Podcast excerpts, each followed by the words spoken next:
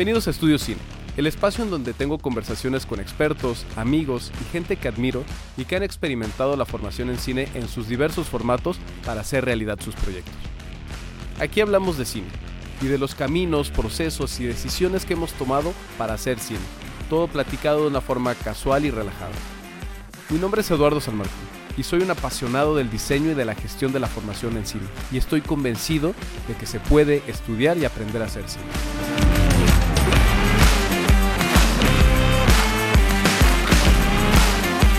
Ve el podcast en YouTube, escúchanos en Spotify y síguenos en Instagram en la cuenta arroba estudio cine podcast. Hola, bienvenidos, bienvenidos a Estudio Cine, María Romero, eh, Rafa Muñoz Cano. Bienvenidos, vamos a platicar con ustedes, pues sobre todo eh, el camino que han tomado para llegar a donde están ahora con tantos proyectos en la bolsa, eh, en diferentes etapas, participando en, en diferentes festivales eh, y pues eventos de la, de la industria. Y pues nada, antes, que, antes de, de llegar a ese punto me gustaría platicar con ustedes como de dónde surgió eh, la intención de hacer cine, de estar en el cine, porque tengo entendido, y lo que me comentaban hace ratito, es que pues han estudiado cosas totalmente lejanas a- al cine, administración de empresas y estudios latinoamericanos, ¿es correcto? Correcto, sí. Y los dos llegaron a este punto donde son socios, aparte en la productora que se llama Guante Films. Correcto. ¿De dónde surgió todo esto? Ay, pues muchas ¿Cómo gracias por invitarnos e interesarse Claro. en nuestro trabajo. Eh, pues mira, empecé rentando equipo en Revolution, pagándome la universidad.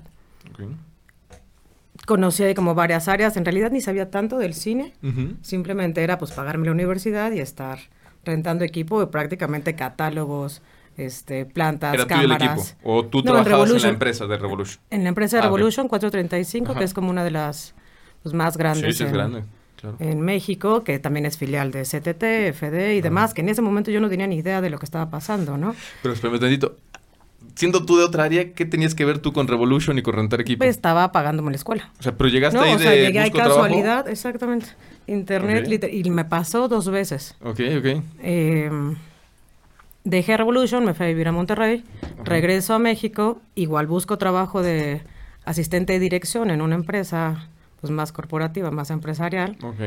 Y lo mismo, me llaman de una productora y cuando empieza como la entrevista, el, el si, si me quedo o no me quedo, ¿no? Me hacen una serie de correos con la eh, manager de Lucilu. Yo no tenía ni idea. Yo decía, bueno, este tipo me está choreando, ¿no? Pero bueno, hay que seguir ahí como la bromita y demás, el juego. Sí. Y resultó que sí, o sea, era a la par, eran tres películas, pero en realidad era asistente de producción. No, el puesto en internet decía, porque literal fue ir a internet y buscar trabajo. Eh, empecé a asistir producción, me encantó, ¿no? O sea, veía que era algo como... Porque aparte me tocó de trancazo llegar a hacer carpetas. Ese mi, mi día uno de trabajo fue lectura de guion y empezar a carpetear. Entonces yo no sabía, o sea, bueno, administrada, ¿no? Viendo ahí, ah, pues hay que poner esto, esto se ve bonito de esta forma, tal y cual. En ese tiempo había que entregar como siete carpetas a los fondos, Oh, wow. los DVDs, ¿no? O sea, todo era en digital y todo era en físico, ¿no? E incluso hasta los presupuestos y todo Sí, eran sí, en sí. enormes. El plan de rodaje también iba como... Exacto. así, todo ¿no? era físico, ¿no? Ahora ya es una maravilla que todo sea digital. Claro. Porque incluso una noche me dijeron, es que yo tengo que, una noche, un día que fui a presentar a Fidecine, me dicen, es que tengo que poder leer el plan así, el presupuesto así. Yo decía, pero es que ¿de dónde? Claro. Y toda la noche estuve pegando hojas carta, una a una, claro, para claro. lograrlo. Y dije, bueno, ¿por qué no voy a imprimir en gran formato? Y se logra, ¿no? chido como más... plano de, de construcción, ¿no? Exactamente, que ni se veía bien. Pero pues bueno, era ahí Les uno de los requisitos. Exacto. ¿Quieres esto? Listo, lo tendrás. Ok. Eh, me gustó, después ahí me seguí a distribución, pues empecé a asistir a distribución a la par, ¿no? Entonces tenía dos chambas al mismo tiempo en la misma empresa. Eran cinco empresas, una de distribución, otra de producción, otra maquila de DVD y diseño gráfico. Todas Cuatro. dentro de la misma empresa. Todas dentro de la misma empresa. Ok. Y pues me seguí con la distribución, le empecé a aprender como a todas las áreas.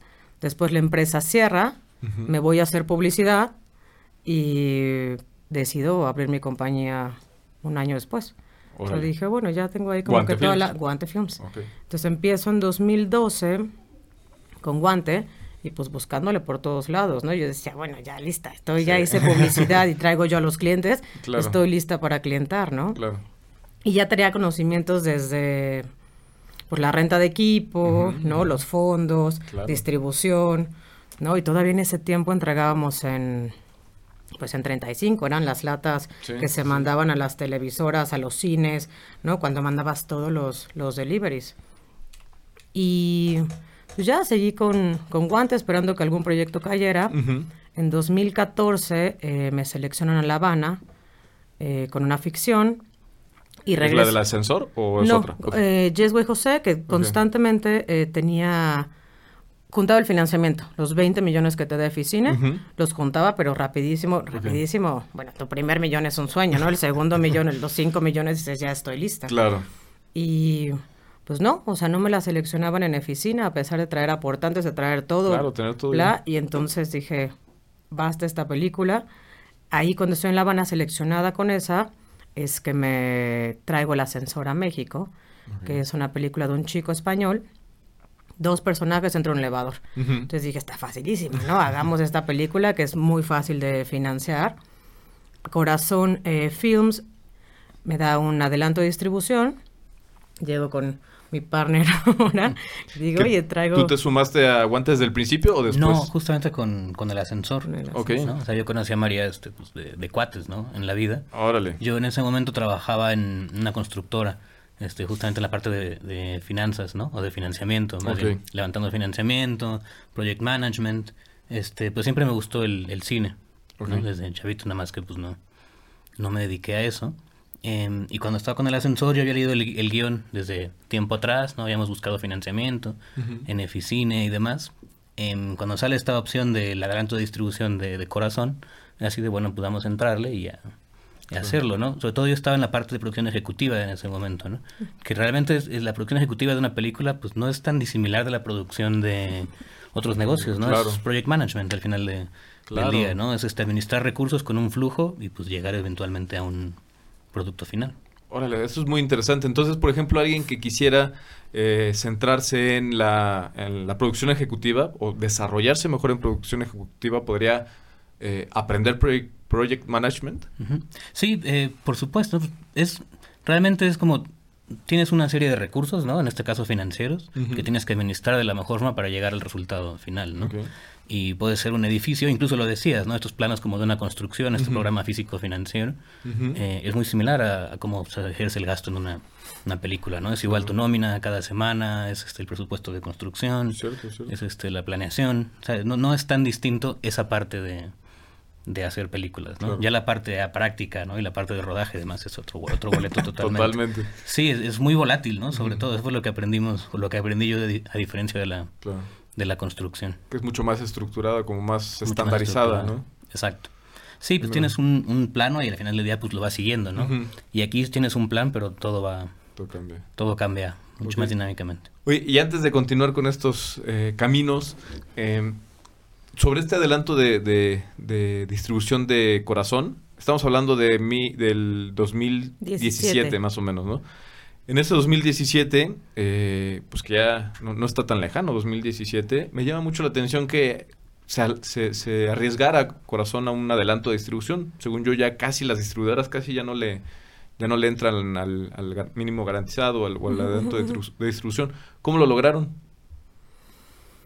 Ya conocía a Corazón desde antes, ¿no? Ya había trabajado con ellos cuando trabajaba justo en la distribuidora, entonces ya había cierta confianza. Independientemente de la confianza, pues es lo mismo, ¿no? O sea, no te voy a confiar cuánta, pues claro. cuántos milloncitos, ¿no? En realidad no fue tanto, nos dieron dos millones. la película es una película pequeñita. Claro. Eh, y entonces les presenté Yesway José en su momento, me dijeron, sí, bueno, termina de levantar y nosotros te la distribuimos. Y después cuando les presento el ascensor, ya traía cerrado el cartel de España, estábamos buscando México y pues dijeron, dale, si me entregas un buen cartel en México, un buen cast acá, pues vamos con, con un milloncito más, no sé, un millón por cada uno. Sí, y entonces este... Y este fue el primer proyecto que hicieron como guante. Como guante, como guantes solitos. Claro, claro, claro.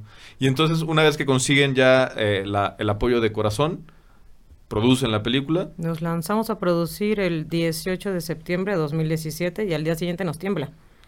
Ah, en, claro. en automático. O ¿Y sea, nuestro día uno fue maravilloso y el día dos hicimos una estructura de 8 metros, de 8 pisos más bien para arriba. era, pues, Construyeron el ascensor. Construimos la estructura, La estructura. y el ascensor. Claro. Bueno, sí, construimos dos ascensores, ni siquiera uno. Sí, aunque no subía, ¿no? El- Era el No puro, subía. el puro cubo claro, del ascensor, pero claro, tenía porque que hay, hay acciones dentro de ese cubo, ¿no? Es- Exacto, Exactamente. tenía que para arriba. Eh, y entonces, pues sí, al, al día 2 de rodaje, pues nos tiembla, ¿no? Este, y- bueno, primero el susto, ¿no? Y la fortuna de que no se cayera nadie que estaban allá arriba. Claro. Que eran era los pasos de gato. 10, un 12 staff. metros, ¿no? Estaban, o sea, eso fue muy buena suerte. Y Eh, que ni una luz se cayera. También. o sea, que estaban bien aseguradas, o sea, que, que Gaffer traía. ¿En qué foro lo, lo, lo montaron? En el de Antonio Hernández, que ahora se llama Ruberly Films. Ok.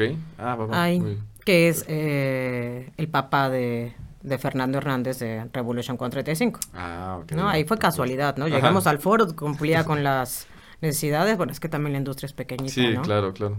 Ah, muy bien, muy bien. Y ustedes produjeron esa película. Así es. O sea, básicamente ustedes armaron todo el crew. Buscaron productor, bu- bueno, bueno, productor no, buscaron director de fotografía, director, arte, todo. Ustedes lo armaron.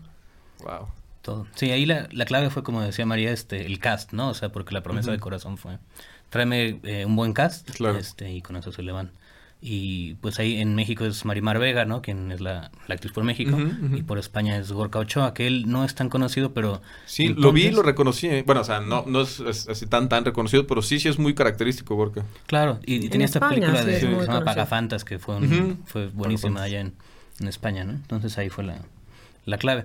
Y el director es el mismo que, que el guionista, ¿no? Ah, ok. Ahí, vale. Entonces a partir de ahí pues se fue armando todo el, el crew Qué ya acá bien. en México. Muy bien.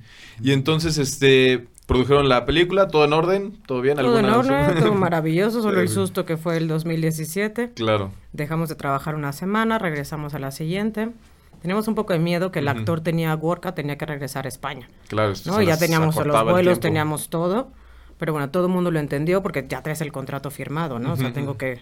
Mis tiempos son... Claro. Pues ya están firmados todos. Y salimos de maravilla con la peli. Bien. ¿no? La Pues, terminamos muy bien. me encanta y, y me llama mucho la atención cómo de, de mundos tan lejanos se fueron mezclando ustedes a, a este punto en el cual tiene una productora que empezó con una película con el pie derecho, con financiamiento, con actor eh, extranjero, todo esto. Bueno, le costó trabajo de 2012 a 2017. ah, bueno, cierto, cierto. No, sí, Estuvieron fueron ahí. años de... Es que año con año, eh, antes las convocatorias solo había una al año. Y entonces podías aplicar a una, si no te daban ese financiamiento, pues te Esperabas, otro año y otro año. O sea, a pesar de que tú decías, híjole, ya estoy lista, ¿no? Ya tengo la lana, ya tengo todo firmado, que es cuando tú presentas una carpeta, prácticamente debes de tener todo asegurado. Todo listo, ¿no? sí. Y era, ya estoy lista y... nada. Y otra vez, y otra vez, hasta que... Híjole, bueno, también mucha paciencia y resiliencia ahí para, para aguantar hasta el dos- 2017, cinco años después. 2017. Ok. Y en ese lapso entonces del 2002 al 2017, ¿hacían también publicidad o nada más estaban desarrollando proyectos para ver cuándo, cuándo funcionaba? Yo seguía haciendo publicidad y desarrollando proyectos. vale. Y hasta 2000 y éramos amigos, que seguíamos haciendo, haciendo compas. Claro. Oye, y entonces, prácticamente después de, de- del ascensor, eh, la terminan, la entregan, la distribuyen. ¿Sí la distribuyó Corazón y todo esto? Sí, la estrenamos con Amazon y Ah, se bien. fue con Amazon Exclusive. Ah, No súper. estuvo padre eso. Va. Muy bien. Y de ahí, ¿qué, cómo, cómo se abre todo lo demás? Porque ahora, con lo que pues me han estado platicando, eh, son expertos en, en todo eso que aprendiste, supongo, ahí en Revolution Pero del es que fue así de... En Revolution, en Goliath se llamaba la productora. Ah, Goliath, Pues en Revolution solo renté equipo Ah, renté- un ujú. ratito y Ok. solo como adquirí esos conocimientos de tramoya, cámaras, plantas, Claro. textiles. Pero Ok. en realidad lo veías en la computadora, ¿no? En un catálogo. Claro, sí, sí, sí, sí, no, no ¿No? tienes contacto directo. Sí tenía contacto directo, pero no sabía perder absolutamente nada. ¿No? O sea, veía, revisaba el móvil y, ah, ok, si trae esto, falta tal, ¿no? Te reportaban y era lo único. Claro. Porque no, pues no salía rodaje. O sea, era una rata de oficina. Va. Y entonces, eh, aprendes entonces en Goliath la, toda la cuestión del diseño, de armado de carpetas y todo esto. Y ahora en Guante, pues son expertos en, en armado de carpetas. Lo que tengo entendido es que ya han ganado Focines, ya han ganado eh, Fidecines. Eh, ahorita tienen eh, un proyecto que está en Docs, DocsMX, que dentro de un par de semanas tienen las actividades DocsMX. ¿En qué área está seleccionado el proyecto? Es un documental que hicimos el año pasado. Este año tenemos postproducción de Focine.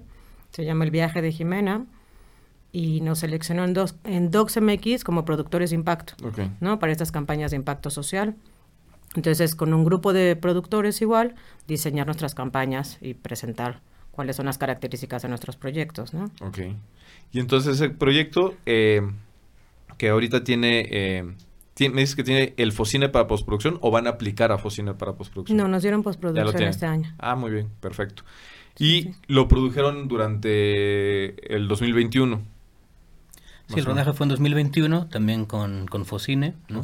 Para producción. Y bueno, ya es que hasta ahora es la modalidad que pide ese primer año producción y el segundo post, ¿no? Entonces ahorita pues, estamos terminando igual con, con la segunda parte de, del Focine, ¿no? Ah, Digamos. ¿Y cómo, fue el desarrollo del... del lo, lo, que me gustaría conocer es, por ejemplo, cómo, cómo empieza este proyecto que aplicaron... Pues entonces, por lo que veo, sería que aplicaron la primera convocatoria de Focine a documental, quedaron seleccionados ¿De dónde surge todo esto, la, idea de hacer ese documental que es el viaje de Jimena? Bueno, este docu realmente empezó a hacerse en 2019 en una convocatoria que lanza el estado de Guanajuato para apoyar proyectos que se desarrollen ahí. Nosotros entramos este, ahí para desarrollar un proyecto que a la mera hora este, pues no, no se consolidó, eh, pero teníamos ya como que este apoyo, ¿no? Y teníamos este, pues parte del financiamiento para grabar algo en Guanajuato. Entonces, de ahí buscamos a, a Pau Ortiz, que es el director de, del viaje de Jimena, justamente, y él tenía ya la idea de trabajar este algo... Él decía que él se lo imaginaba como si él tuviera una hija, le gustaría regalarle un viaje a que conociera a mujeres este, pues, que han sido exitosas, ¿no? En diferentes partes. Eh, entonces, de ahí pues se hace un casting, ¿no? Justamente buscando a... entonces se llamaba el viaje de Ana, ¿no? Entonces buscábamos a Ana y encontramos a Jimena. Em, con un poco del apoyo de eso y algo de inversión nuestra también, se hace el teaser en el 2020. Em, se retrasó ya pues, hasta julio de 2020 por la pandemia, ¿no? aunque ya teníamos el apoyo desde principios. Tuvimos que esperar. Y ya con el teaser es que entramos a Focine en el 2021, justamente. Y ahí es cuando nos seleccionan para, pues, para hacer el viaje de Jimena. El teaser que pude ver es, es el teaser inicial. Exactamente, es el ah, teaser inicial. Es el que hicimos en 2019, justo para presentar los fondos. Y ahora ustedes que son eh, expertos en, desarrollar proyectos, en, poder construir estas ideas para que otras personas las vean, las entiendan, ¿cuáles creen que son las características principales para que una carpeta pueda funcionar en una convocatoria? Principalmente creo que es eh, que lo tengas claro, o sea, el ejercicio de una carpeta es que tú puedas previsualizar tu película, ¿no? O sea, que llegues preparado a lo que te vas a enfrentar, ¿no? Todo cambia dentro de la producción, o sea, nos encantaría que todo fuera by the book, lo tengo listo y entonces no va a suceder nada, no tengo rain days, no tengo pues ninguna contingencia, ¿no? Pero sobre todo es tenerlo muy claro, ¿no? Ser eh, completamente honesto con lo que estás presentando y si no estás consolidado, ni siquiera intentarlo, ¿no? Entonces a nosotros nos funcionó mucho que en 2000 terminamos el ascensor, eh, 2017 la producción, y en 2018 empezamos otro documental de corredores. no, nos aventamos nosotros solos el financiamiento un poco de la producción. ¿Fue privado ese financiamiento? Pues... Sí, fue privado. Em, ahí ya sabes que cuando empiezas en esta onda, ¿no? De, bueno, o en mi experiencia al menos cuando empiezas a hablar de cine, al principio cuando me preguntaban a qué te dedicas y decía, no, pues yo hago project management o hago finanzas, como, ah, no pasa. Y ya cuando dices, ¿qué haces? No, pues ahora trabajo en cine y ya todo el mundo se interesa, ¿no? Dice, tengo una idea para una película. Claro. Eh, y así fue que mi mamá, justamente, que siempre le gustó mucho correr, dijo, es que es un docu de maratones, ¿no? Em, conocimos así a la gente de la Asociación Internacional de Maratones, Times, eh, y le dijimos, oye, pues deberíamos hacer un documental de, de maratones, ¿no? Literal. Que ahorita están muy de moda, ¿eh? todos mis contemporáneos todo el mundo está en maratones. Sí, no, es maravilloso, vamos a tener un muy buen público. Entonces, es un tema apasionante, ¿no? Claro. Ellos nos iban a buscar historias, este, y a levantar un poquito del financiamiento, y otra parte la verdad es que la pusimos pues, nosotros directamente para hacer todo el, rodaje, ¿no? Claro. Em, pero ese se hizo en, en, diferentes maratones en todo el mundo, ¿no? Se hizo aquí en México, grabamos en Ciudad Juárez, en Ciudad de México, en Monterrey y en San Luis. Programas también el Maratón de Atenas, en Valencia, en Nagoya, ¿Ustedes iban o tenían gente ya No, nos, íbamos con toda la producción de México a conquistar el mundo. ¡Qué bárbaro! Así fue. Em, y a partir de ahí es que ya logramos tomar ganar también esta experiencia que fue muy... Y Kenia, ¿no? Kenia, Kenia. Sí, Kenia fue el final, aunque ya fuimos después de, de la pandemia, ¿no? Pero pero ahí ganamos justamente toda esta experiencia que, que decía María, ¿no? Para poder presentar una carpeta, ¿no? Y entonces presentamos ahí un teaser, ¿no? Nos dan postproducción y cuando volvemos a presentar Jimena, volvemos a hacer un teaser. ¿no? Entonces, de alguna forma, no solo es entregar un proyecto en papel, ¿no? Sino entregar el, el, cómo va a ser el look and feel de, de, la película, ¿no? Que estamos esperando, cuál va a ser el ritmo de la edición, cuál va a ser la música. Entonces, yo creo que a partir de eso, los fondos, pues, más bien creemos, ¿no? O sea, a partir de eso, los fondos te dan confían mucho más en ti, ¿no? Saben que sí tienes la lana para hacerlo, sabes que sí tienes el equipo, ¿no? Y muchas veces lo que pasa es que quieres aplicar, pero híjole, a ver, que me pasen un contrato de esta forma y tal y cual. Sí, claro. Y eso es evidente, ¿no? O sea, entonces yo creo que la mejor forma de aplicar a cualquier fondo es ser honesto contigo, con tu proyecto y hacia el fondo ser honesto con el fondo, ¿no? Porque en realidad IMCINE son unos bombones. La verdad o sea, te sí, ¿eh? dicen súper chidas las, las chicas que están llevando ahorita, increíbles. Exacto, todo, todo. O sea, cómo te apoyan, que te ayudo, sí, claro, podemos cambiar esto, ¿no? Que te sientes eh, pues acobijado, arropado, sabes que te están apoyando y que realmente están creyendo en ti y en el proyecto y que quieren que eso pues salga a la luz, ¿no? Más no que se estanque, se enlate y pues que nunca Sí, es muy importante, ¿no? Saber en cine como un, como un aliado realmente, ¿no? Como un apoyo y no como alguien a quien dices, híjole, me los tengo que marear para que me den el dinero. Que eso, eso pasa mucho, ¿no? O sea, estás como buscando, ¿cómo les digo para que me den tanto? Y dices, pues no, no debe ser así, ¿no? o sea, debes decir, decirles la, la, neta y ellos te van a decir, si el proyecto es bueno y tú no tienes claro, pues te van a... Se ve esa claridad. Claro. Sí, como que la, la, transparencia y la honestidad se nota, ¿no? Y ellos lo identifican. Y también las personas que que, han, que les ha tocado ser jurado de, de estos, estos este, focines, creo que han sido personas que pues tienen justo esta intención, ¿no? De buscar historias nuevas, de buscar incluso en muchos casos descentralizar el cine eh, y, y, creo que están haciendo un muy, muy buen trabajo tanto los jurados como estas chicas, María Novaro, este, todas las personas que están ahí. Dianatita. ¿Verdad? Dianatita Martínez. Sí, es que ella estaba en Foprocine y con Nómadas, con, porque hicimos Nómadas en 2009, que fue esta de Lucy luego en Nueva York. Y ella fue con la que tenía que ir a negociar los el Fopro, todavía existía Fopro en ese momento. Sí, no, con Dianatita está Maru también, Ana Ceci también nos han apoyado muchísimo, porque justo cuando ustedes ganaron el apoyo del de, eh, documental, nosotros ganamos el apoyo a Ópera Prima por escuelas de cine y pues, pues, estuvimos en esa. Yo creo que hablamos con ellas primero ustedes, luego nosotros el mismo día, pero creo que ah, nunca coincidimos. Este, mencionabas hace rato una, una palabra muy interesante que, dijiste, consolidación. Si no está consolidado, ni te avientes. ¿Qué es consolidado? Eh, los fondos te dan el 80% como tope del presupuesto de tu película. ¿No? Entonces tú puedes llegar a acercarte, pedirles el 80%, pero tú como casa productora o como persona física necesitas tener el otro 20%. Entonces, si no tienes demostrado ese 20%, no estás consolidado, ¿no? Ya sea en una coproducción, en especie, eh, en lana, en el banco, o sea, todo se tiene que demostrar. o sea, yo creo que antes sí era muy fácil que, que existieran productores que pudieran marearse a los fondos porque no había tantos candados. Claro, claro. ¿no? Ahora que lo ves, dices qué bueno que hay tantos candados y que podemos ir de la mano, ¿no? Porque también eso te ayuda muchísimo a tener todo claro. Sí, por supuesto. Entonces, en realidad, pues es hacer con la consolidación. Y, y demostrable, ¿no? Hacerte que decías también esto, decir, si yo traigo, no sé, en nuestro caso, que teníamos a, Jimena y teníamos a estas mujeres que a visitar, ¿no? Como María Advertencia, como Morgana, tener las cartas de intención, ¿no? Donde tú no nada más tú estás diciendo, ah, es que voy a traer a Diego Luna. Dices, no, claro. o sea, demuéstrame que lo tienes, ¿no? Claro, claro. Eso también creo que es muy importante para, para los fondos, o sea, que vean que lo que tú estás diciendo es es real y no que estás este claro. claro, que no son suposiciones, a ver qué hago. Ya que tenga el dinero, veo cómo me organizo. Exactamente. Y porque aparte te metes el pie solo. Claro. ¿No? O sea, empiezas algo con que no no tienes el financiamiento consolidado, dices, ¿y ahora cómo lo hago? ¿no? ¿Ahora qué le digo al fondo? Oye, que aparte te sueltan el fondo y es hora rueda. Tienes hasta diciembre para rodar y te lo dan por julio el fondo, más o menos. En muy poquito tiempo, ¿no? Sí, sí, sí. No, bueno, ahorita en, la post justo estamos en esa en ese tema, ¿no? Ok. O sea, que como, como acabas. Pues Tienen que entregar ya ahora en diciembre, ¿no? Y la comprobación y todo en diciembre. Ok. Este Bien, entonces de, de, este proyecto, además de, del viaje de Jimena, tienen otros proyectos. El proyecto del Tren Maya, ese cómo va, en qué etapa se encuentra ahora. En ese estamos en desarrollo.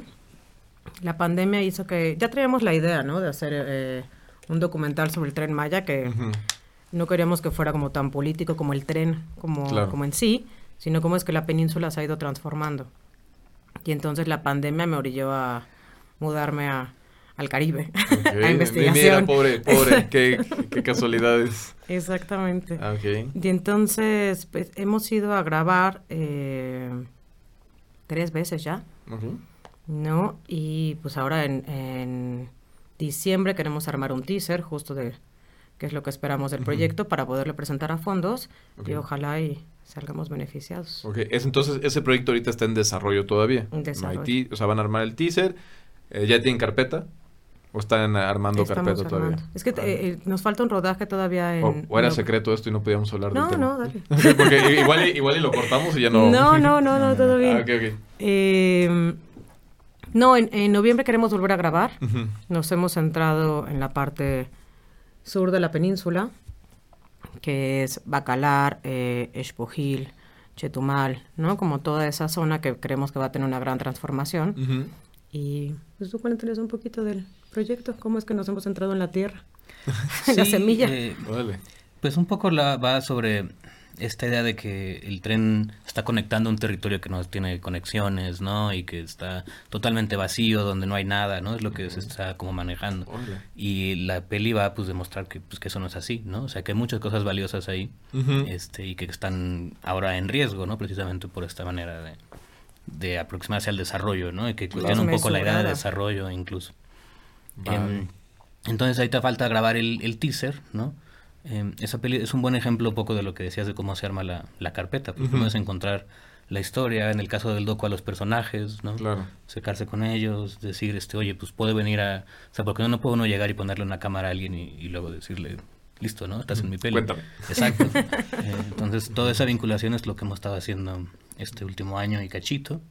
Y ya nada más vamos a grabar el teaser ya con el guion del teaser hecho para poder aplicar eh, ojalá, o para bajar el financiamiento, ¿no? Obtener el financiamiento el próximo, el próximo año. Okay. Y entonces ahorita en, esa, en ese proyecto se encuentran en etapa de, de inversión, básicamente. Le están invirtiendo ustedes investigación, viaje, el teaser que van a hacer, con la intención de después aplicar a fondos.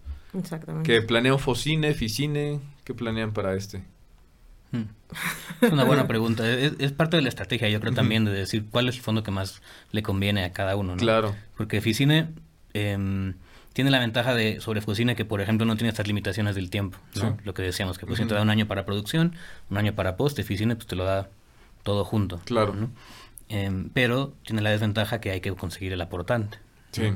Entonces, si no estás seguro de conseguir el aportante, pues también es un poco difícil de aplicar a, Eficine, ¿no? Que, que, ahora la dinámica ya cambió, ¿no? Creo, por suerte, ya primero presentas, queda aprobado, y ya después te pones a buscar el aportante, porque antes al revés eh, estaba un poco más complicado. No, es una maravilla, porque eh, con esta película Yes José, que conseguía yo los 20 millones constantemente, y después te decían, no, ni siquiera entras al fondo. También se vuelve un segmento muy pequeñito que puede ser que las películas, en su mayoría, no estoy diciendo que todas, pero hay muchas que no pueden ser tan buenas, pero como entran con aportante, siempre vas a tener el mismo tema. Ese es el problema, que los grandes aportantes seleccionaban las películas que México estaba haciendo, en realidad. Exactamente. ¿No? Y ahora es al revés. ¿no? o sea, te, te, aprueba eh, IMCINE y a partir de eso tú puedes ir y buscar aportante. Claro. ¿No? Para el viaje de Jimena nos pasó que nos dieron los dos fondos. Nos dieron Eficine y nos dieron Focine. Y entonces tuvimos que declinar uno. O sea, no, pueden convivir los dos. Podíamos ah, hacerlo. Pero Podíamos hacerlo con un porcentaje, preferimos darle la oportunidad a alguien en, en Eficina. Órale. Como ya estábamos consolidados, o sea, como ya teníamos el 100% del financiamiento asegurado, dijimos, pues para qué nos esperamos hacia el otro lado. Y, es que esa primera convocatoria de Focine fue un poco diferente de estas, ¿no? Porque ahí metimos todo el presupuesto completo y lo aprobaron completo. O sea, sí nos dijeron, ok, tienes que pasar por filtro eh, proceso 1 y luego proceso 2, pero ya está, digamos que aprobado todo, ¿no? o sea, no es como ahora que terminas y luego tienes que volver a concursar para la post. Exacto. ¿no? Entonces, cuando hablamos con Fosino, nos dijeron, es que aquí su presupuesto pues ya está... O sea, si ustedes cumplen, ya está asegurado. Se dividió en dos, pero ya estaba asegurada la segunda parte. Y entonces la que pasó es que nosotros no quisimos quitarle la oportunidad a otro proyecto de que le dieran ese, ese oficina, ¿no? Oh. Entonces declinamos el, el oficina en ese momento. Pues, pues qué amables. alguien se los ha de estar agradeciendo ahorita.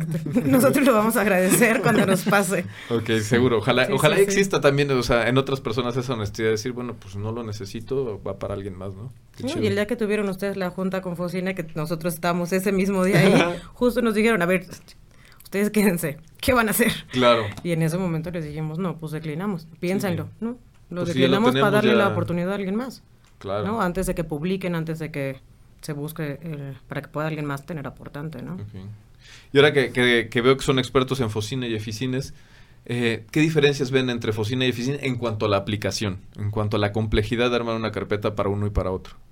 Eficines es bastante más complejo por el tema de, primero de la convocatoria, Ah, que experiencia comprobada también, ¿verdad? pide experiencia comprobable, exactamente, en que pues si no te pide, si no te pide, me parece que antes eran tres películas, ahora ya es una, me parece como productor o como o como gerente de ah, producción estrenada, ¿no? Entonces esa es ya, tenemos una importante.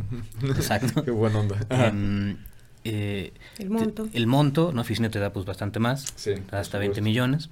Eh, el hecho de que ellos te piden que compruebes todo tu presupuesto solicitado, ¿no? Todo tiene que ir con cotizaciones, con contratos, cartas de intención, o sea, y un poco yo creo que es como oficina viene de Hacienda, pues tiene sentido que ellos son mucho más Meticulosos, con la lana. Claro. Exactamente, ¿no? La cuestión de las comprobaciones. Sí, también Focina es muy meticuloso, pero... Sí, en la, entrega fueron súper este, quisquillosos en, que todo estuviera clarísimo, que todo cuadrara, que no faltara un peso.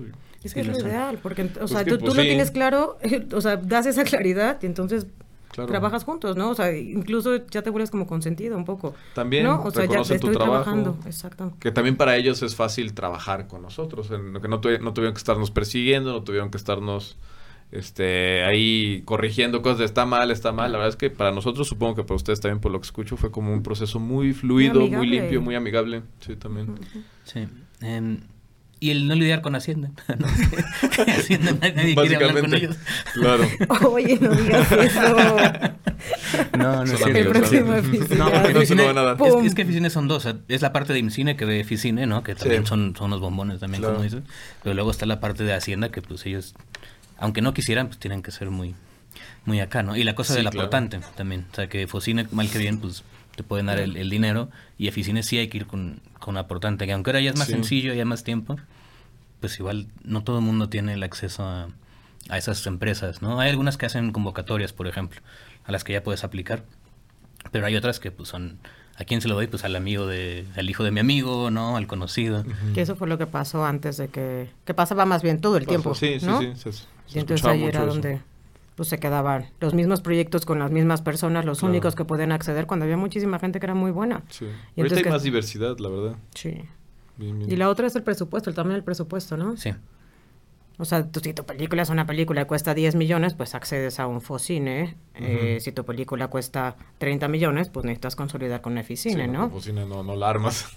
Exacto. y la trayectoria. O sea, porque un fondo es para debutantes y el otro fondo ya es para gente con más experiencia, que se entiende muy bien porque en uno tienes 10 y en el otro tienes 20, ¿no? Sí, claro la responsabilidad es, otra, ¿no? Es otra responsabilidad, la competencia es otra, ¿no? O sea, yo diría que en Focine compites con más proyectos, por lo amigable, pero en Eficine compites con Netflix de pronto, ¿no? Claro. Y entonces eso, también está difícil. Tacuarón metió ahí este Roma, Roma para, sí. para pagar las propinas de... Sí, sí, sí.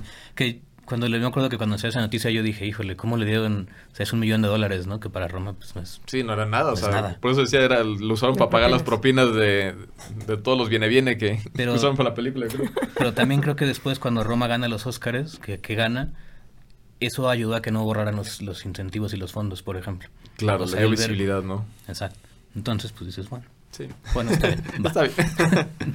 Sí, porque sí iban a extinguirse, ¿no? Como todo lo que pasó con los fideicomisos y demás. Todo muy fuerte y, justo otra vez reconocer el trabajo de Mariano Barrio y de su equipo. Estuvieron al pie del cañón haciendo estas reuniones con las comunidades, o sea, con, la, con los grupos de escuelas, con los grupos de productores, con, los grupos de los estados, para poder generar este focine que también lo sacaron en caliente. Sí, sí, sí, no, de y, súper bien, la verdad es que no... Bueno, pues ustedes lo saben perfectamente, ¿no? Tiene detallitos la convocatoria que, que, obviamente cada vez lo van a ir mejorando, pero no, o sea, un súper, súper trabajo por el bien de todos, por el bien del cine, por el bien de, la industria. de la industria, todo, sí, con mucha transparencia y con, mucha amigabilidad. Bien. Oigan, y a ver, otro proyecto que tienen ustedes, que es otro documental. ¿En qué proceso se encuentra The Box of Life? No, The Box of... A Box Full of Life. A Box Full of Life. Y ahorita eh, hablamos de qué es también. Eh es un documental sobre una granja de camarones dentro de contenedores de barco, ¿no? Entonces, cómo no dañar a los mares con el arrastre, la pesca de camarón y poder tener una granja en un contenedor.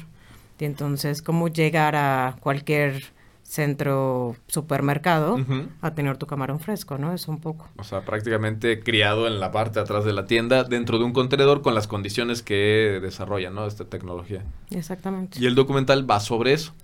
Sí, el documental va sobre, pues realmente va sobre la gente que desarrolla tecnología, ¿no? Que son un grupo de, empresarios o emprendedores. emprendedores, exacto. Son mexicanos. están basados en, en Oaxaca, cerca de Puerto Escondido. Ellos tienen su ¿En granja Pinotepa de Nacional decían? Eh, en Pinotepa estuvo una granja, pero ahora ah, están por un lugar que se llama Guapinole, ¿no? Que está como, como a media hora de Puerto Escondido. Eh, y ellos justamente eh, desarrollan esa tecnología de poder replicar las condiciones de una granja de camarón dentro de un contenedor. Eh, pero obviamente limitando la cantidad de agua que se utiliza, porque es, la industria del camarón es de las más destructivas ah, a nivel mundial. Sí, ¿no? Es una cosa... No solamente la pesca, ¿no? Que tienen que... El camarón está en el fondo del mar, entonces son unas dragas enormes que se llevan camarones y corales y cangrejos todo, lo, que todo lo que haya, ¿no? Y las propias granjas que eh, efectivamente están eh, no dentro del mar, algunas están en tierra, pero usan agua del mar para su cultivo, ¿no? Y entonces, como cuando tienes una pecera que se ensucia y tienes que cambiarle el agua, pues ellos le cambian el agua, nada más que el agua se va de vuelta al mar con toda la con todos los pesticidas, desechos de los camarones y crea unos, unos huecos este pues desprovistos de vida enormes, ¿no? Y ellos han cambiado esa tecnología para evitar justamente este recambio de, de agua y hacer que esté todo el tiempo circulando dentro del contenedor. Órale. Entonces el docu va un poquito sobre pues, la experiencia de, ellos y en este intento que están haciendo de mover sus contenedores ahora en, Estados Unidos. Estados Unidos. ¿No? Para que el contenedor pueda estar... La idea es que puedas tú cosechar tu camarón en Nueva York y consumirlo pues ahí mismo. No tener que moverlo desde Oaxaca, congelarlo, moverlo en barco hasta Nueva York, ¿no? Con, con esta huella de carbono, ¿no? Impactando. Y supongo que debe ser, han, de tener como diferentes, este, allá nos estamos metiendo en camarón que no tiene que ver con el cine, pero diferentes este, especies de camarón, o sea, han de, ser han de usar como la especie nativa de Oaxaca, criada allá o algo así. Sí, es, es todo un tema de genética y ya, porque tienen que escoger el camarón que más este, tenga resistencia y demás, ¿no? Eh, pero son especies efectivamente que se dan cerca de donde está la, granja. En la granja en Oaxaca. Em, y ese pues está ahí en producción, estamos rodando. Están rodando ahorita. Sí. Venimos de Indiana. ¿O fueron a rodar allá en una convención o algo así? ¿Una, una eh, presentación de...? No, no, no. El estado de Indiana está apoyando justo a la empresa, que es eh, pues un estado que tiene muchos granjeros, ¿no? Nos apoya mucho eh, tanto al campo como las nuevas innovaciones. Y están poniendo una granja de camarón con 60 contenedores van a ser este año. ¿A poco? Sí, en, Indiana, justamente. Eh, y la idea es eventualmente que los granjeros de allá que cultivan pollo, cerdo y otras cosas que también son igual de destructivas, puedan cambiarse por esto que es menos, pues más amigable, ¿no? Con el, wow, ambiente. Qué, interesante. Ahora, ya la pregunta relacionada con el cine. A ver, tienen un documental sobre una bailarina de ballet, tienen documental sobre maratones, tienen documental sobre el tren Maya, tienen documental ahora sobre las granjas eh, de camarón. ¿De dónde surge esa idea? ¿Qué te dijo tu mamá ahora que tenías que hacer? No, esa fue... esa surgió un poco de conocerlos a ellos a partir de hacer un spot, ¿no? De publicidad. De publicidad. conocimos, conocimos el proyecto, nos interesó y pues ahí dijimos vamos a colaborar. Ok, hagamos un documental. Hagamos un documental. Ellos ya tenían la idea de hacer un documental. Vale. Entonces se acercan con nosotros para hacer un spot eh, y decimos, pues vale, hagamos. Era nuestro primer rodaje del año, de hecho. Ajá. ¿De qué año es ese? de este año. De este año. Ah, ok, wow. Sí, en, febrero. en febrero de este año, sí. Vale. En febrero y pues les caímos bien, les gustó nuestro trabajo, ¿no? Tuvieron como esa confianza. Y casualmente eh, Cinema Máquina estaba, está posproduciendo 42195, que es el documental de corredores. Okay. Y entonces ahí hubo ese link de recomendación, ¿no? Y entonces dijimos, pues bueno, hagámoslo, aventémonos. Ellos no se dedican a la industria, ¿no? En realidad están haciendo el documental un poco por, por hacer visibilizar, ¿no? Todo esto de eh, lo que están haciendo en cuanto a impacto ambiental. Y entonces dijimos, pues bueno, ¿no? Nuestros sueldos todos se van a la mitad de todo el crew, ¿no? Hagamos el, documental, que es lo que, lo que nos gusta, ¿no? Y ahora, ¿ese quién lo está financiando? La empresa. O sea, la empresa de los camarones. Wow, wow. Ah, bueno, pues mira, ahí, es financiamiento privado y, el objetivo cuando termine ese documental es distribuirlo con... Híjole, es algo que no hemos hablado, dependerá de ellos, sí. sí, ahora lo metemos a un fondo que se llama Climate Story Fund en noviembre, ¿no? Está bastante amigable también, son como 400 mil dólares lo que da. ¿no? Entonces diseñar una campaña de impacto, o sea, pedir postproducción, o saber en qué etapa está el proyecto, porque sí, ahora con todas las necesidades que tienen sus contenedores, se están quedando un poco cortos de lana, y decimos, a ver, tu documental no se va a parar. o sea, va a tener financiamiento, ya tenemos una muy buena parte armada, buscamos postproducción, buscamos, pero todavía no sabemos hasta dónde vamos a llegar con ellos, ¿no? O sea, que estamos preparados nosotros para hacerle frente y no dejarlo ahí, pues claro.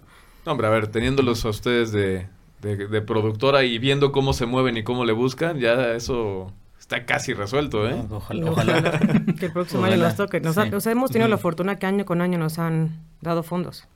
Pues o sea, ha sido una gran fortuna. Sí, sí, sí, por eso me, llama muchísimo la atención y me pareció súper interesante platicar con ustedes porque son un caso de éxito eh, de, de, poco ruido, me refiero así como que no son súper ruidosos, extravagantes, pero ahí están, ahí están, ahí están. Proyecto, proyecto, tienen un montón de, de proyectos, como decíamos, ya en varios niveles, pero justo, cada año están eh, cosechando fondos para poder sacar esos proyectos y seguir haciendo más y, encontrando la forma. O sea, e, esta parte también de la estrategia de, ok, tengo este producto, o este proyecto que estoy haciendo de los contenedores, se ve en riesgo quizá la financiación estable de la empresa, pues ahora vamos a buscar, que aparte tiene un tema súper financiable también en, con ciertos fondos, ¿no? Que buscan el apoyo a, la ecología, al cambio climático y todo esto. Claro. Y, y es, por ahí van. Sobre todo arriesgarse, perdón. No, no, sobre todo arriesgarse, ¿no? En cada uno de los proyectos, porque hemos pasado, bueno, o sea, momentos en los que no tenemos lana, pero para nada. Claro. ¿No? Pero sí tenemos toda la lana puesta en las películas, ¿no? y entonces decimos, bueno, es momento de cosechar, más bien de, sembrar, y después ya estaremos cosechando, ¿no? Sí, que yo diría que también esa parte de la buena fortuna ha sido el trabajar el género documental, ¿no? Porque eh, obviamente requiere mucho menos financiamiento que una ficción y tiene esta onda que se puede grabar en diferentes momentos, ¿no? Que una ficción usualmente hay que grabarla de principio a fin. Exacto. ¿no? O sea, no puedes grabar una semana así, luego seis meses otra semana y demás, que el docu sí te permite hacer eso, ¿no? Entonces, eso también ha sido parte de, pues, del éxito de poder conseguir este financiamiento, ¿no? Okay. Y poderlo financiar nosotros. Poderlo financiar nosotros, o sea, más que conseguirlo, poderlo financiar nosotros de a cachitos, ¿no? Porque no es lo mismo de financiar un rodaje de dos días o de una semana que financiar un rodaje de mes y medio, ¿no? Claro. Con un crew de ese tamaño, ¿no? En una ficción. Y más o menos en sus crews de los documentales, ¿cuál es el promedio de, gente que llevan? O sea, de crew. Seis personas. Seis. O sea, fotógrafo, sonidista, productores. Asistentes. Asistentes. Asistente de dirección. O sin asistente de ahí, ¿se lo llevan ustedes? Sí, sí, sí. Muy bien. Alejandro Strauss fue quien dirigió el documental de Maratón, que es... Eh, hijo de Tita Lombardo y Enrique Strauss, entonces traía una ah, pues gran escuela, escuela. Claro. aparte que él es maravillosamente talentoso, chido. Y entonces, pues él se aventó maratón, pues por todos lados donde nos fuimos metiendo, porque ahí nos tocó en octubre irnos a Ciudad Juárez, en noviembre irnos a Atenas, en diciembre irnos a Valencia, en diciembre irnos a Monterrey, en marzo irnos a Japón, ¿no? Entonces viajábamos prácticamente el avión y decíamos, güey, todavía no me recupero el jet lag cuando ya estamos al siguiente, ¿no? Y, y no se encontraron, va un montón de gente a hacer maratón, pero no se encontraron a las mismas personas de vez en cuando, porque hay gente que viaja, que sigue la ruta del maratón. Sí, es un turismo deportivo. Es un turismo deportivo, justo, justo. Tengo, tengo amigos que, que, incluso creo que hay maratones que si juntas las 5, 6, 7 medallas, hace una medalla más grande, una cosa así. Sí, sí, sí, eso lo han hecho el Maratón de Ciudad de México, por ejemplo, ¿no? Y el circuito de los, los grandes maratones, los majors que le llaman. Ándale, claro, claro. Este, entonces, pues, nos ha tocado encontramos ahí una gente, los organizadores. Claro, ya son amigos de los organizadores. Sí. Ya nos queremos aventar la serie. Es que encontramos historias muy chidas. Pues claro, es que un montón de personas ahí eh, liberando, además de haciendo deporte, liberando estrés, liberando mil historias ahí, ¿no? No, exactamente, mil historias. O sea, cada quien tiene una motivación distinta donde dices, wow. ¿no? Y, el esfuerzo y la dedicación, y le dices, oye, corro tres kilómetros, ya me cansé, no puedo, ¿no? Ni siquiera corres tres kilómetros. Pero bueno. y, y, aventarte 42 kilómetros, dices, no manches, bueno, 42 kilómetros con 195 metros, dices, no manches, ¿no? Claro, claro. y entonces ahí decíamos, es que hay historias tan increíbles entre corredores que nos encantaría poder seguirlas retratando, justo porque hicimos muy buena relación con, con todos los, los directores de los maratones, ¿no? Que hubo un momento que hasta querían entrar más maratones y nosotros no podíamos. o sea, dijimos, es que no hay, o sea, es una serie ya. Sí, porque hasta los invitaban, oye, el próximo es en, mi ciudad, vénganse. Exacto. Ok. Bueno, pues algo que siento de ustedes que son unos buscadores de historias, que son cazadores de historias, ¿eh? O sea, tienen como un, abanico muy amplio, no se concentran en algo específico, sino la historia que ven, que, que puede llegar a las personas, que puede hacer un cambio, que puede aportar algo, ahí le entran. Y le entran o con dinero de fondo o con dinero propio y, y a sacarlo adelante, ¿no? Exactamente. Qué chido, qué chido. Está pues, súper interesante. Amor al cine. Amor al cine. No, las, historias. las historias. ¿no? Lo que queremos es escuchar una buena historia, todo el mundo, ¿no? O sea, somos las historias que contamos sobre nosotros mismos al final del día, ¿no? Claro. Entonces, e, eso es, eso también es parte del éxito, yo creo, de las, de las convocatorias, justamente. Encontrar una buena historia y decir, órale, va. O sea, que quien la lea diga, va, yo, quiero, yo esa película sí la vería. claro, justo, justo. y, y una pregunta un poquito más de ustedes, de equipo, más personal. ¿Qué identificas que tiene eh, Rafa de, de project, project Management mm. que no tendría un cineasta normal, un cineasta que no tiene esa formación? ¿Qué habilidades crees que él tiene que son buenas y útiles? Justo cuando me acerqué con él como apoyo, es... Eh, pues haciendo carpetas, ¿no? Oye, revísame este guion, ¿te gusta la historia? Revísame estos números, ¿no? O sea, porque tiene una forma de pensar en los números impresionante. ¿No? 25 más 42 más 85 entre 7, bla, bla, bla. no, o sea, ¿en qué momento lo lograste, no? Entonces, al revisar un presupuesto de tantos rubros, dices, ¿dónde está el error? Claro. ¿No? O sea, ¿por qué esto no me está cuadrando con esto? Porque es el esquema financiero, eh, más las semanas, más, o sea, todo tu flujo de efectivo que dices, es que aquí y nos han llegado a, a no aprobar proyecto por un centavo. Sí, sí. O sea, no, no es... Eh, no coincide la cantidad del esquema financiero con el flujo y con... Y dices, no manches, es un centavo. O sea, dame, dame un pretexto distinto, ¿no? Y entonces, una, eh, el primer acercamiento que fue con, con, mis proyectos, pues era, oye, ¿me puedes revisar eh, eh, los números? Y, pues bueno, siendo, es maestro de literatura, entonces tiene, come libros como si comiera palomitas, ¿no? Claro. y entonces, pues también eso, ¿no? O sea, tener pues una mente tan coherente, estructurada en, órale, eso está muy bueno porque lo podemos relacionar con tal y tal y tal, que pues bien que mal es una gran escuela, ¿no? O sea, y eso pues fue... Y bueno, la, la, la, relación, la amistad, la confianza. Que sigue, sigue limpia y sigue este, bien la amistad sí, claro. Indispensable, ¿no? A veces. no, está bien. Qué chido. Pues sí, e, es, algo también creo que me parece muy importante. Como en, una película, pues no solamente son las historias y el director. Es el productor, es quien controla, es quien vigila, es quien revisa los presupuestos. Porque hay una parte, pues una, si aplicamos a fondos muy importante, que es la cuestión de, son fondos federales, es dinero federal. Hay que cuidarlo, hay que controlarlo y no puede haber errores en ese sentido. Y luego también, pues obviamente, pues la honestidad, ¿no? Con, con, la gente, la gente que confía en ti, que, hay que todos tienen que recibir su sueldo, tienen que estar pagados y no deberle nada a nadie y hacer el siguiente proyecto, ¿no? Sí, por supuesto. Y algo que, que tiene María, y es que la experiencia que he adquirido en las diferentes áreas ¿no? del proceso de producción eh, hace que tenga una visión integral realmente del proyecto desde la preproducción hasta la distribución, ¿no? Que eso luego se nos pierde y entonces estás uno grabando, este, yo qué sé, ¿no? Un documental y en el fondo está pasando una un tráiler en una televisión pública y dices, es que no, no vas a poder utilizar eso porque no tienes derechos, ¿no? Claro. Están llegando, son una canción y dices, es que no puedes grabar aquí porque eso no vas a poder utilizar después. A menos que le vayas y le pague los derechos a los Beatles de la canción que está sonando. Claro. No te van a dejar. Eh, y eso es algo que María sí tiene, ¿no? O sea, esta cuestión también de ver el equipo que vas a utilizar y decir, no te hace falta esto si no puedes resolverlo de esta manera. Claro. Que obviamente los técnicos pues saben mucho más, ¿no? Y obviamente la gente es, es, su área de expertise, ¿no? Pero tienes que pensarlo desde el principio, desde cómo estás planteando el proyecto, ¿no? Porque además la gente que los evalúa es gente que sabe también de esto, ¿no? Sí, sí, sí, que, saben que si no tiene coherencia... Exacto, dicen es que no te va a alcanzar. ¿No? Entonces, esa visión integral de principio a fin creo que es importante también y creo que muchas veces se pierde, por ejemplo, en estamos enfocados solamente en el rodaje y en cómo se va a ver la película y no te das cuenta, es, es que no es nada más acabarla, sino tienes que distribuirla, ¿no? Tienes que rendir cuentas, tienes que hacer un montón de cosas que, que no es la parte más glamurosa, pero es importante. Importantísimo, importantísimo. La confianza, o sea, que toda la confianza, porque sabes que estás arriesgando con varios millones. Sí, no, No, entonces dices, vamos de la mano, o sea, sí nos vamos a arriesgar con esa lana. Claro. No, y así ha sido, pues, cada pinino, ¿no? O sea, nuestra primera cámara, los lentes, ¿no? O sea, cada cosa que hemos hecho es, pues, vamos a dejar de tener todo esto por hacerlo. Guante tiene su propio equipo para los rodajes que van haciendo, entonces, ah, que está muy bien. Sí, sí, sí. Sí, sí, le hemos ido comprando de de, a, poquito.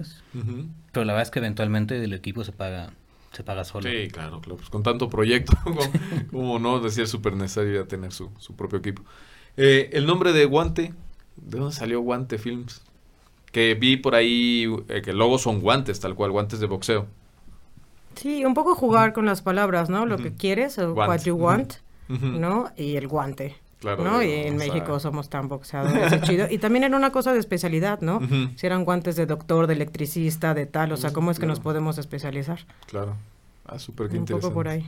Muy bien. Pues para ir cerrando me gustaría que, que platicar un poquito y, y, que me cuenten sobre la parte de la distribución. Me gustaría escucharlo desde de este eh, momento en el que tú estabas apoyando a esta empresa de distribución, donde ¿qué, hacías en esa empresa de distribución? ¿Qué, como que, a, qué, tenías acceso? ¿A qué decisiones tenías acceso? Asistía eh, distribución, era la asistente del director general, y pues me tocaban las premiers, me tocaba mandar eh, pues todos los deliveries a televisoras, a los cines, o sea, estar revisando que todo estuviera en tiempo y forma, y traíamos catálogo de del extranjero. O sea, una distribuidora que iba a los festivales, compraba películas, las traía y las, comercializaban aquí en México. Y entonces que me tocaba, pues, las decisiones ahí un poco con, pues, a recibir esta rol de subtítulos, vas a recibir la la la, o sea, ¿sabes? Nada más tener como todo en orden. Ok. No, pero te vas enterando de todos los materiales que necesitas. Claro, ¿no? Que ahorita, pues, ya con los DSPs ya es una maravilla todo, ¿no? pero antes era enlatar y guardar y tener todo en bodegas, que sale la bodega, que entra la bodega, hacia dónde va ¿no? O sea, ese era el tipo de cosas. Ok, ¿y tú tenías contacto, por ejemplo, con los exhibidores? ¿O ya tú nada más te encargabas más como con...? No, tenía eh, contacto con los productores en el extranjero. O sea, la parte de exhibición, la planeación para cartelera y eso era otra área justo de la de mismo Z David. Eh, pero no. Okay. O sea, solo era las premiers, o sea, estar al, pues, al tanto, el seguimiento. ¿Cuántos años tenías cuando andabas ahí? Como 25. 25, súper, qué chido, ¿eh? Interesante. y ya de ahí, ahora que tú tienes tu propia productora, que tienen sus propios proyectos, ¿qué trabajo haces de distribución? ¿O, o le, delegas la, le delegas la distribución a una empresa, por ejemplo, como Corazón o, alguna otra? Pues ahorita nos tocó con Corazón, ¿no? Que nos agarró la distribución de la película. Eh, ahora con 42 tenemos ya un plan de distribución entre estrenar dentro de todas las sedes de los maratones que nos apoyaron. Claro. Posterior, eh, irnos a una plataforma. Y ese va a ser nuestro estreno en ¿no? ¿Por qué? Porque en realidad los documentales casi no se exhiben, o sea, no vas al cine para, para ver un documental, ¿no? Difícilmente. Se Difícilmente, sí. ¿Y, y, ¿Y ruta de festivales tienen planeado para, para sus documentales? Sí, sí, por supuesto. Este, mm, son como dos, ¿no? Digo, no somos expertos en esta parte, sí, pero una es la internacional, digamos, este, que ahí pues vas de los grandes a los chiquitos, ¿no? Claro. El más grande que te pide la Premier Universal hasta los más pequeñitos, ¿no? Que en el caso de los maratones hay festivales especializados en cine deportivo, por ejemplo, ¿no? Sí, sí, sí, lo sé. Que uno dice, bueno, pues vamos a hacer eso, pero primero vamos a probar con todos los festivales, los, grandotes, ¿no? Y en diferentes países. Eh, y luego están en, México, ¿no? Los festivales también, pues que es muy importante estrenar acá, ¿no? Que son como los cinco o seis festivales grandes que además son los que están aprobados por Eficine, ¿no? Que es este Guadalajara, Morelia, Los Cabos, Guanajuato, Ficunam. ¿Aprobados por Eficine? Eficine? te pide que estrenes la película, o sea, desde que te dan el dinero, tienes dos años para terminar y exhibir la película. ¿no? Y entonces puede ser, antes tenías que exhibirla en una sala, ¿no? Comercial. Ahora ya con las nuevas eh, bases es Puede ser sala comercial, puede ser en estos cinco festivales, me parece. Ah, no me sabía esa. Y, o puede ser en plataformas, ¿no? O sea, Netflix. O plataformas también ya lo permiten. O sea, te puedes saltar el teatrical y irte directo a plataforma. Claro, pues. con que la tengas comercializada estás listo. O, si no está comercializada, con que la tengas exhibida en un, un festival. Pero tiene que ser de estos. O sea, no, no, puedes, no puede ser en cualquier, otro, festival. ¿no? Guadalajara, Los Cabos, no Monterrey, no. Guadalajara, Los Cabos, Morelia, Ficunam y Guanajuato. Guanajuato. oh, qué interesante. Ok, súper chido. Muy bien, pues eh, para esto y nada más me gustaría hacerles una preguntita. Eh, sería la misma pregunta a los dos, pero si quieren, empieza quien, quien desee. Tú. ya, decidido. Muy bien. Eh, ¿Cuáles son algunas de las cosas de las que sientas curiosidad o estás investigando en este momento? De las que siento. De lo que sea. ¿Qué, como qué, de, qué cosas tienes curiosidad y estás investigando? Personalmente, profesionalmente, lo que tú quieras. Bueno, ahora justamente yo he estado pensando hace tiempo en, en hacer una maestría en, cine, ¿no? Documental. Porque justamente eh, se aprende muchísimo en la práctica. Eh, yo creo que sin duda aprendes otras cosas que no aprendes o que no puedes aprender de ninguna manera pues en la formación académica, pero también es importante yo creo tener ese, ese respaldo, ¿no? Claro. Entonces he estado investigando mucho sobre la historia del cine en México, sobre la historia documental en México, cómo se han ido desarrollando desde sus inicios hasta hasta ahora. Eso es algo de lo que he estado trabajando. Pues esto. Sí, te, ha llamado la atención, te, has tenido curiosidad. ¿Ya tienes planeado dónde, dónde estudiar la maestría? Eh, no, la verdad es que va a depender mucho de la actividad profesional también, porque pues, luego no, no puedo uno agarrar un compromiso de estar yendo todos los días, ¿no? O sí puedes, pero pues eh, se va a complicar eventualmente. Em, pero he estado estudiando mucho eso. Para el Tren Maya, pues he estado estudiando mucho también este la historia de la península de Yucatán y el desarrollo por allá ese tipo de, de cosas. ¿Eh? ¿Sientes que eres...? Los guerrilleros, otro proyecto. ¿Es otro también? Es otro proyecto que está un poquito más lejano sobre... Em, está la oportunidad de... Bueno, conocimos por ahí a algunos miembros de lo que fue la guerrilla la Liga Comunista 23 de septiembre. Ok. Eh, el próximo año se cumplen 50 años de la formación de la Liga eh, Guerrillera, entonces parte es como que un documental pues siguiendo la historia de tanto entrevistando a los antiguos miembros como viendo pues todo lo que lo que se ha venido haciendo. Un nuevo cambio, la nueva revolución. Órale. Entonces, en eso. Y ahora, eh, en esto tú te consideras, más bien, ¿te gusta ser estudiante? Sí, sí, me encanta. Yo creo que toda la vida hay que estar este, estudiando, ¿no? Y aprendiendo eh, de todo, tanto habilidades como diferentes conocimientos, estar investigando. O sea, es la única manera de mantenerte fresco. De hecho, esa es la razón por la cual yo nunca he abandonado mis clases de, de literatura, ¿no? Claro. En la UNAM, porque estar en contacto con, estudiantes te obliga necesariamente a, estarte actualizando, estar leyendo lo que leen, estar viendo la forma de llegar también a, estas nuevas generaciones que no parecería, pero ya son tan distintas a, nosotros que, saca de onda a veces. Qué bárbaro, ¿eh? Sí. ¿Cómo envejecemos? Parece que no, pero sí. sí, el otro día eh, estábamos hablando sobre sobre los shocks, ¿no? Este, En la vida y cómo hay momentos en los que el shock es tanto que se paralizan las personas, ¿no? Y entonces yo le decía, es como cuando fue lo de las Torres Gemelas, que todos lo veíamos en televisión y nadie lo podía creer, ¿no? Y le decía, ¿ustedes cómo se sintieron? Y todos se me quedaron viendo con cara así de... Nosotros nacimos en 2003, 2004. No, te creía, me ha pasado, me ha pasado. no. Sí, güey. ¿Dónde estabas cuando te enteraste de las torres? Yo estaba en la prepa, estaba... ¿Qué estabas haciendo en ese momento? Eh, yo estaba en clase de matemáticas, justamente. Nos entramos a la primera, corrimos a ver la televisión y nos tocó ver en vivo la segunda, ¿no? Sí. Este, ¿A, ti dónde te tocó, María? Igual en la prepa. Sí. Igualito. Sí. ¿No? O sea, fue el primer Pentágono y salimos así de qué pasa, ¿no? Es real, tal, tal, tal, y de repente, pues sí, televisión y Sí, yo también estaba en la prepa y todos ahí en la dirección, que era donde tenían una televisión, asomados viendo qué estaba pasando en ese momento. Sí, no, yo me acuerdo, le quitamos el espiral a un cuaderno, lo metimos ahí en la, en la, antena de conejo de una tele que vi ahí y todo el mundo viendo la, televisión, sin, creerlo, ¿no? Claro. Pero pues ya estos ya generaciones ya no, ya no, ya es algo que pasó. Claro. Lejano, ¿no? Para ellos. Oye, y, ahorita pasamos a que nos respondas tú, pero eh, la, la, última, la última, eh, ¿cuál es tu principal herramienta de trabajo? Un cuaderno y una pluma. Como herramienta. Sí, no, bueno, el teléfono. El teléfono es la respuesta. O sea, estar todo el tiempo en contacto con las diferentes áreas, este, estar en el correo, WhatsApp. Eso sería. Va, genial. La pregunta entonces de eh, cuáles son algunas cosas de las que te llaman la atención o que estés investigando en este momento. Las campañas de impacto ahora me están llamando muchísimo. Ok. ¿No? Porque, eh, pues sí, puedes comunicar de diferentes formas no nada más la historia, sino qué quieres crear en, el de enfrente, ¿no? O sea, ¿y por qué le estás haciendo? Entonces, un poco direccionar hacia no solo a través del audiovisual, sino con transmedia, con eh, medios digitales, ¿no? Físicamente, tallereando y todo eso, digo, híjole, es que ya nada más tu película no se queda en ese alcance, ¿no? Sino ya pues tienes un montón de formas de decir, qué está pasando, sobre todo en documental. No, ficciones pues siempre es una historia cortita y que si quieres seguir aventándote la siguiente temporada o lo que sea o la parte 2 de la película, pues la verás por mero gusto, ¿no? Claro. Pero en documental que te llame la atención dices, híjole, ¿no? Y eso te lo dan todas las nuevas generaciones, ¿no? Porque hay muchísimas software y plataformas y cosas que ya no entendemos, ¿no? O sea, te quedas desde tu Excel o muy Magic o rayar guiones o estar revisando por ahí donde dices híjole, ¿no? Hay un mundo afuera por explorar. Totalmente. Que creo que sí te lo da, pues ahora el impacto social, ¿no?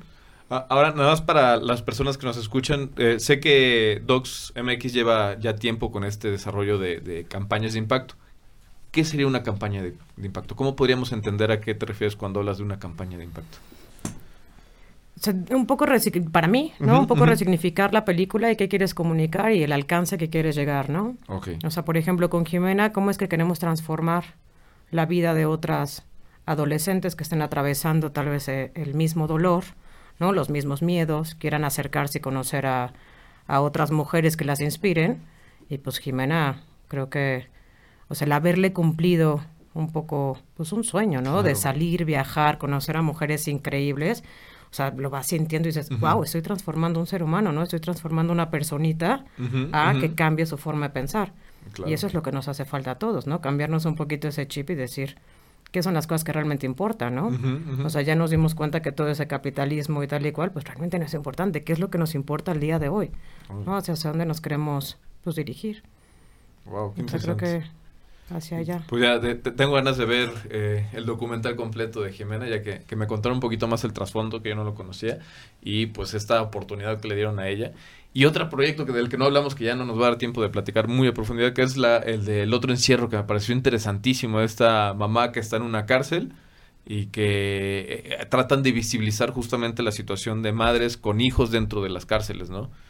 Eh, también así rapidísimo, ¿cómo llegaron a esa historia? Esa historia la traía eh, la directora, ¿no? Eh, Jessica Arzate, eh, que era originalmente era un corto que se iba a hacer durante la pandemia, por eso era el otro encierro, ¿no? Ah, vale, vale. Este, no me quedaba claro el título, como que no entendía el momento del título. Y un poco va de, del hecho de que durante la pandemia, pues todos los, o varios de los niños que vivían ahí, eh, nosotros no sabíamos, o yo no sabía esto, pero eh, hay muchas mujeres que tienen hijos estando en, prisión y ellos viven viven junto con tus madres. Creo que hasta, los tres años les dan permiso. Hasta los seis años. Hasta los seis años. Hasta los seis años, ¿no? Entonces justamente era esta liberación, pues no liberación, pero el, el que salieran de de, del pues, encierro, del encierro ¿no? Estar con tus madres este, de manera forzada, ¿no? Justamente estos niños durante la pandemia, ¿no? Eh, y entonces se enfocaba en que después de la pandemia, porque esto se empezó a desarrollar en abril de 2020, ¿no? Entonces pensábamos que iba en junio se iba a acabar y, que iban, y que iban a tener que regresar. Claro. Eh, bueno, no a tener, pero que quizá regresaran con tus madres, ¿no? Pero obviamente esto duró dos años y pues ya los niños ya, ninguno tiene la misma edad que cuando salieron, ¿no? Entonces se resignificó un poquito la, la película a la, experiencia del primer año de vida de, uno de estos niños justamente, que es Miguelito, este fuera de, Santa Marta, donde está su mamá. ¿Y, y, e, ese proyecto está en producción todavía? ¿O ya lo terminaron? Porque está interesantísimo esto de que planeaban algo como muy estandarizado y de pronto esto cambió totalmente la dinámica. Sí, ese proyecto ya, ya se llevó a cabo el rodaje, una buena parte del rodaje, ¿no? Eh, y ahorita este, estamos, justamente como ya transcurrió el tiempo y pues ya Miguelito ya cumplió el año fuera y demás. Claro. Estamos viendo si se resignifica como un corto o qué es lo que hacemos también con, con, esto, si se buscan otras otras historias, ¿no? O sea, porque es, poderosísima esta onda de... Que, que, sobre todo no... Bueno, yo nunca me imaginé que eso fuera algo que sucediera, ¿no? Pero... No, y hablar del sistema también un poco, ¿no? sin, sin, sin atacarle ni pegarle, pero o sea, ¿cómo es posible que a tus 23 años cuidas a un secuestrado que está terrible y te dan 50 años de cárcel, ¿no? Claro. O sea, porque la mamá de Miguelito Agustina ahora es otra persona. y entonces, oye, hay que reevaluar, ¿no? Tiene cuántos hijos, qué pasa con los hijos después de que salen de la cárcel. Ella es madre de otros tres. Claro. ¿No? Y entonces que siempre que, ¿de qué depende? Pues de que tengas lana para pagar un abogado. ¿No? Y entonces donde dices, híjole, o sea, ¿cuántas madres hay en la misma situación? Que justo, ¿no? Volver al mismo tema, o sea, cómo es que impactas, cómo es que podemos dar a conocer estas historias para que también como seres humanos digamos, órale, ¿no? Aprender a agradecer y aprender a apoyar al, prójimo, ¿no? Claro, claro. ¿De casualidad saben si Miguelito quiere volver a, entrar a la cárcel con su mamá? ¿O ya que probó la libertad dicen, por favor, este, amo a mi mamá, pero ya no? Al principio sí, o sea, ahorita ya tiene tiempo que no lo vemos, pero sí quería, o sea, en las visitas, él decía, es que yo me quiero quedar aquí, porque ellos pueden ir a, ver, a visitarlas creo que una vez una vez por semana, este, martes, y domingos. Entonces la primera sí decía, es que yo no quiero ya salir, yo me quiero quedar este, aquí contigo, ¿no? Órale. mamá era, muy fuerte. Wow. Era muy fuerte toda esta historia. Wow, wow. Va, pues, muchísimas gracias. Y ya ahora sí, ya para cerrar, eh, ¿cuál es tu principal herramienta de trabajo, María? Sí, el celular. También el celular.